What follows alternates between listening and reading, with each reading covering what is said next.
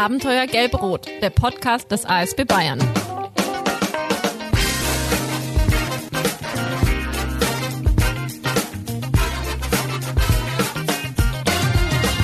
Er rückt näher, der ASB-Kongress Bevölkerungsschutz vom 28. bis 30. April in Köln.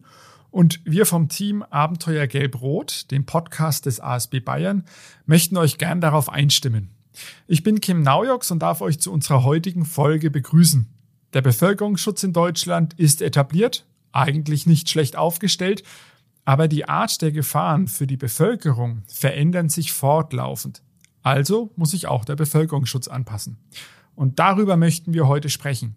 Wir freuen uns, dass virtuell Frau Marie-Louise Beck zugeschaltet ist und als Gesprächspartnerin zur Verfügung steht. Herzlich willkommen, Frau Beck. Ja, danke schön, Herr Naujux. Sie sind Geschäftsführerin des Deutschen Klimakonsortiums. Darunter wird sich jetzt nicht jeder was vorstellen können. Können Sie uns da mal ein wenig einen Einblick geben? Ja, gerne. Ähm, wir sind ein, der Dachverband der ähm, forschenden Institute zur Klimaforschung. Ähm, 30, fast 30 Institute. Ähm, seit 15 Jahren gibt es uns. Ich, die Geschäftsstelle ist hier in Berlin. Und ähm, unsere Hauptaufgabe ist auf der einen Seite neue Klimaforschungsthemen zu identifizieren. Da haben wir Arbeitsgruppen. Und das andere, das ist uns sehr, sehr wichtig, Wissenschaftskommunikation zu Klimathemen.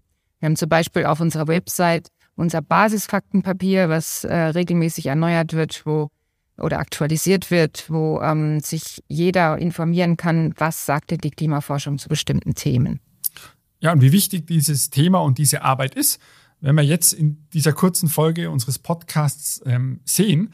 Denn Sie werden auch auf unserem Kongress einen Vortrag zum Klimawandel halten und darüber wollen wir mit Ihnen reden. Und wir fangen mal an mit einem Zitat von Antonio Guterres, dem Generalsekretär der Vereinten Nationen. Der hat in seiner Rede auf dem letzten Weltklimagipfel in Ägypten gesagt, wir sind auf dem Highway zur Klimahölle mit dem Fuß auf dem Gaspedal. Hat er recht oder übertreibt er da ein bisschen?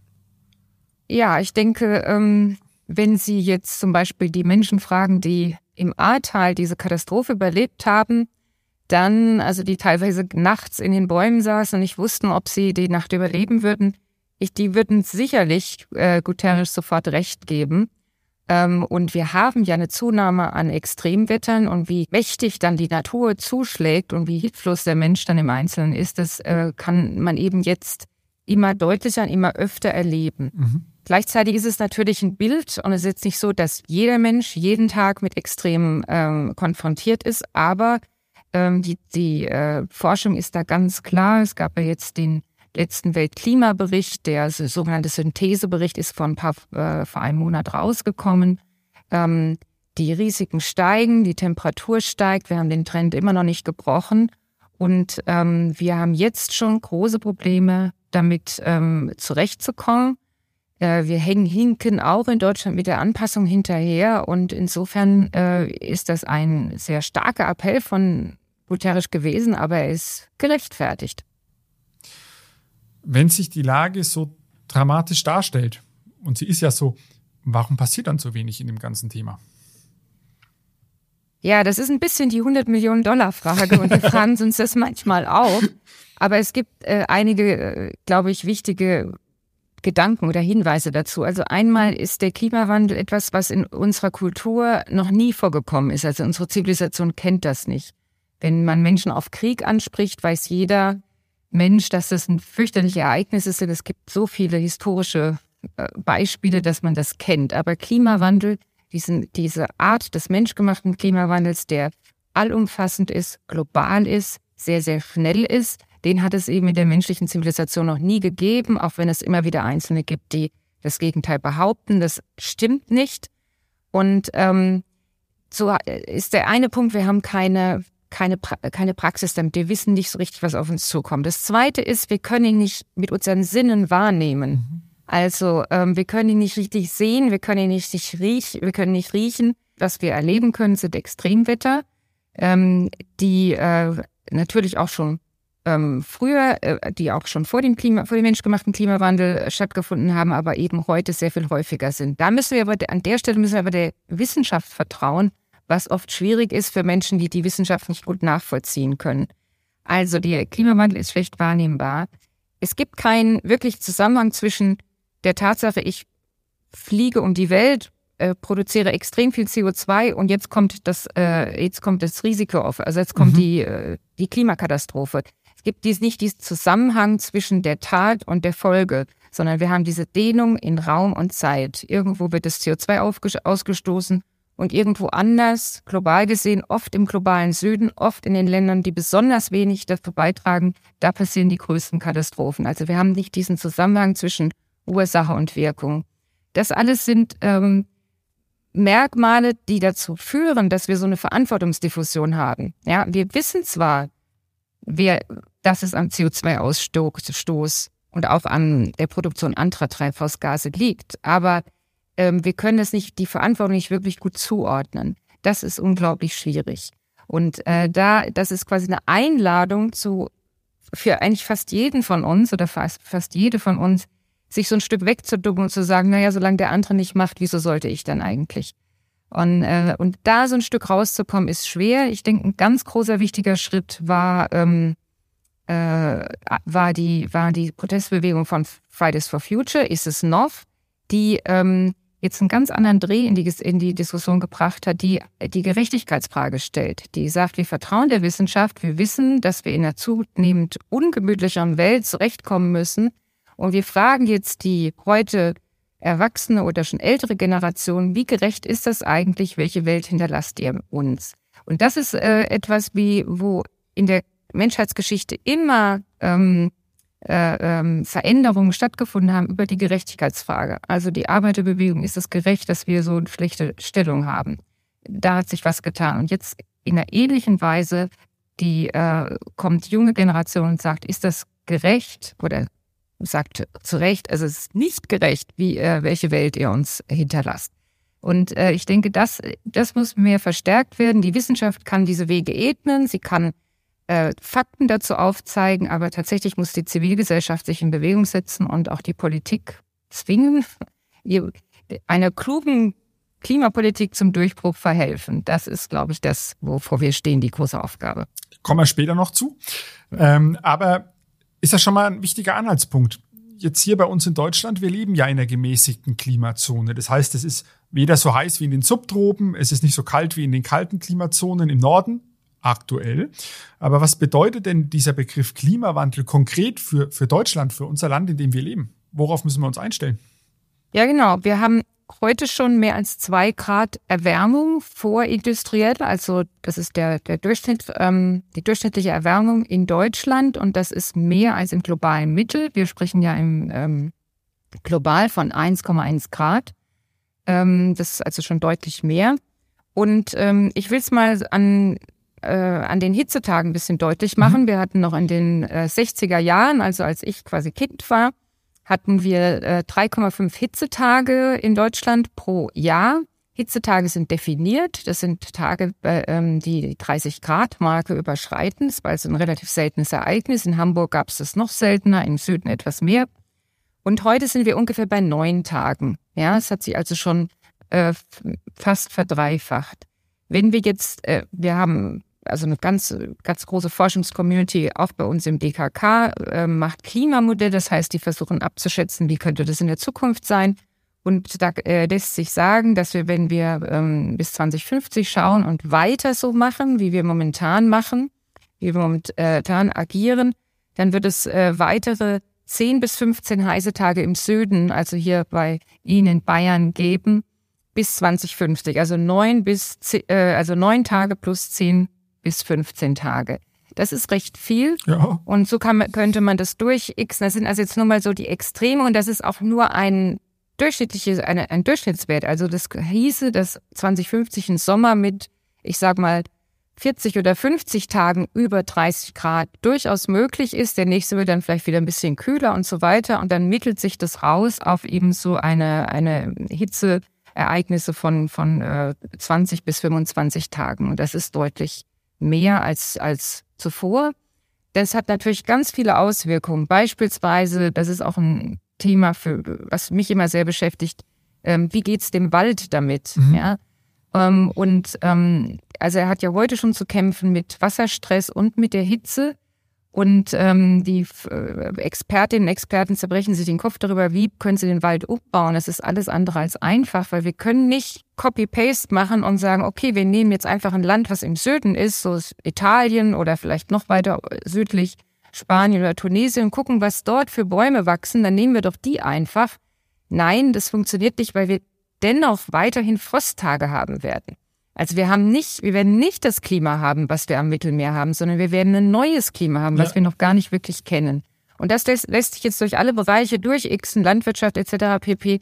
Das heißt, ähm, wir können zwar so ein Stück abschätzen, also müssen uns auf mehr Wasserstress, mhm. mehr Hitze und so weiter ein, äh, einstellen, aber was es genau sein wird und welche Pflanzen, welche Tiere da wie angepasst sein, daran angepasst sein werden, ist nicht einfach zu beantworten.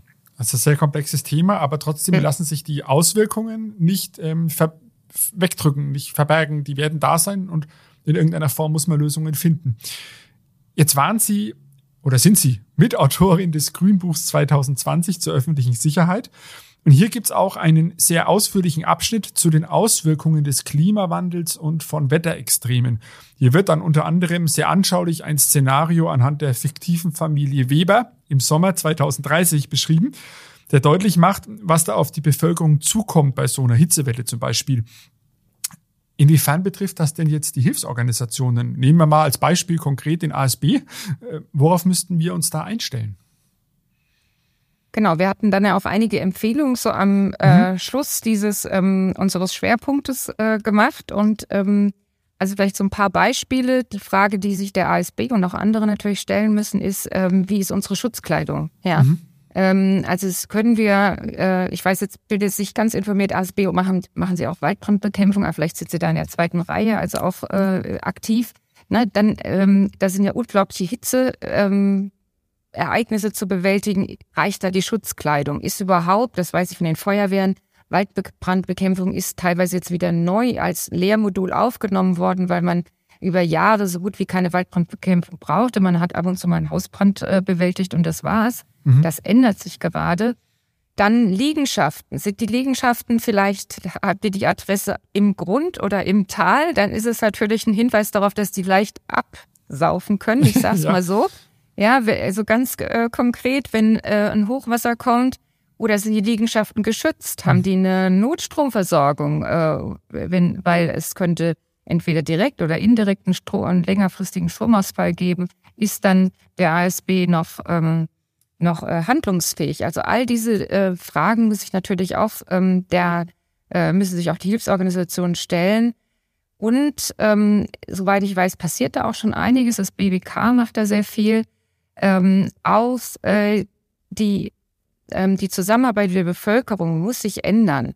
Ähm, also das Stichwort ist Selbsthilfefähigkeit der ja. Bevölkerung.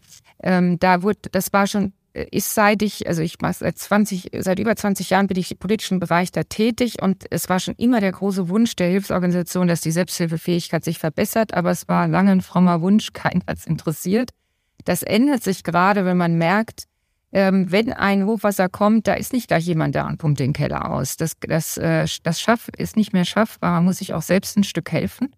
Und ähm, da gibt's jetzt, glaube ich, neu aufgelegte Kurse, die jetzt auch besucht, also häufiger besucht werden, etc. pp.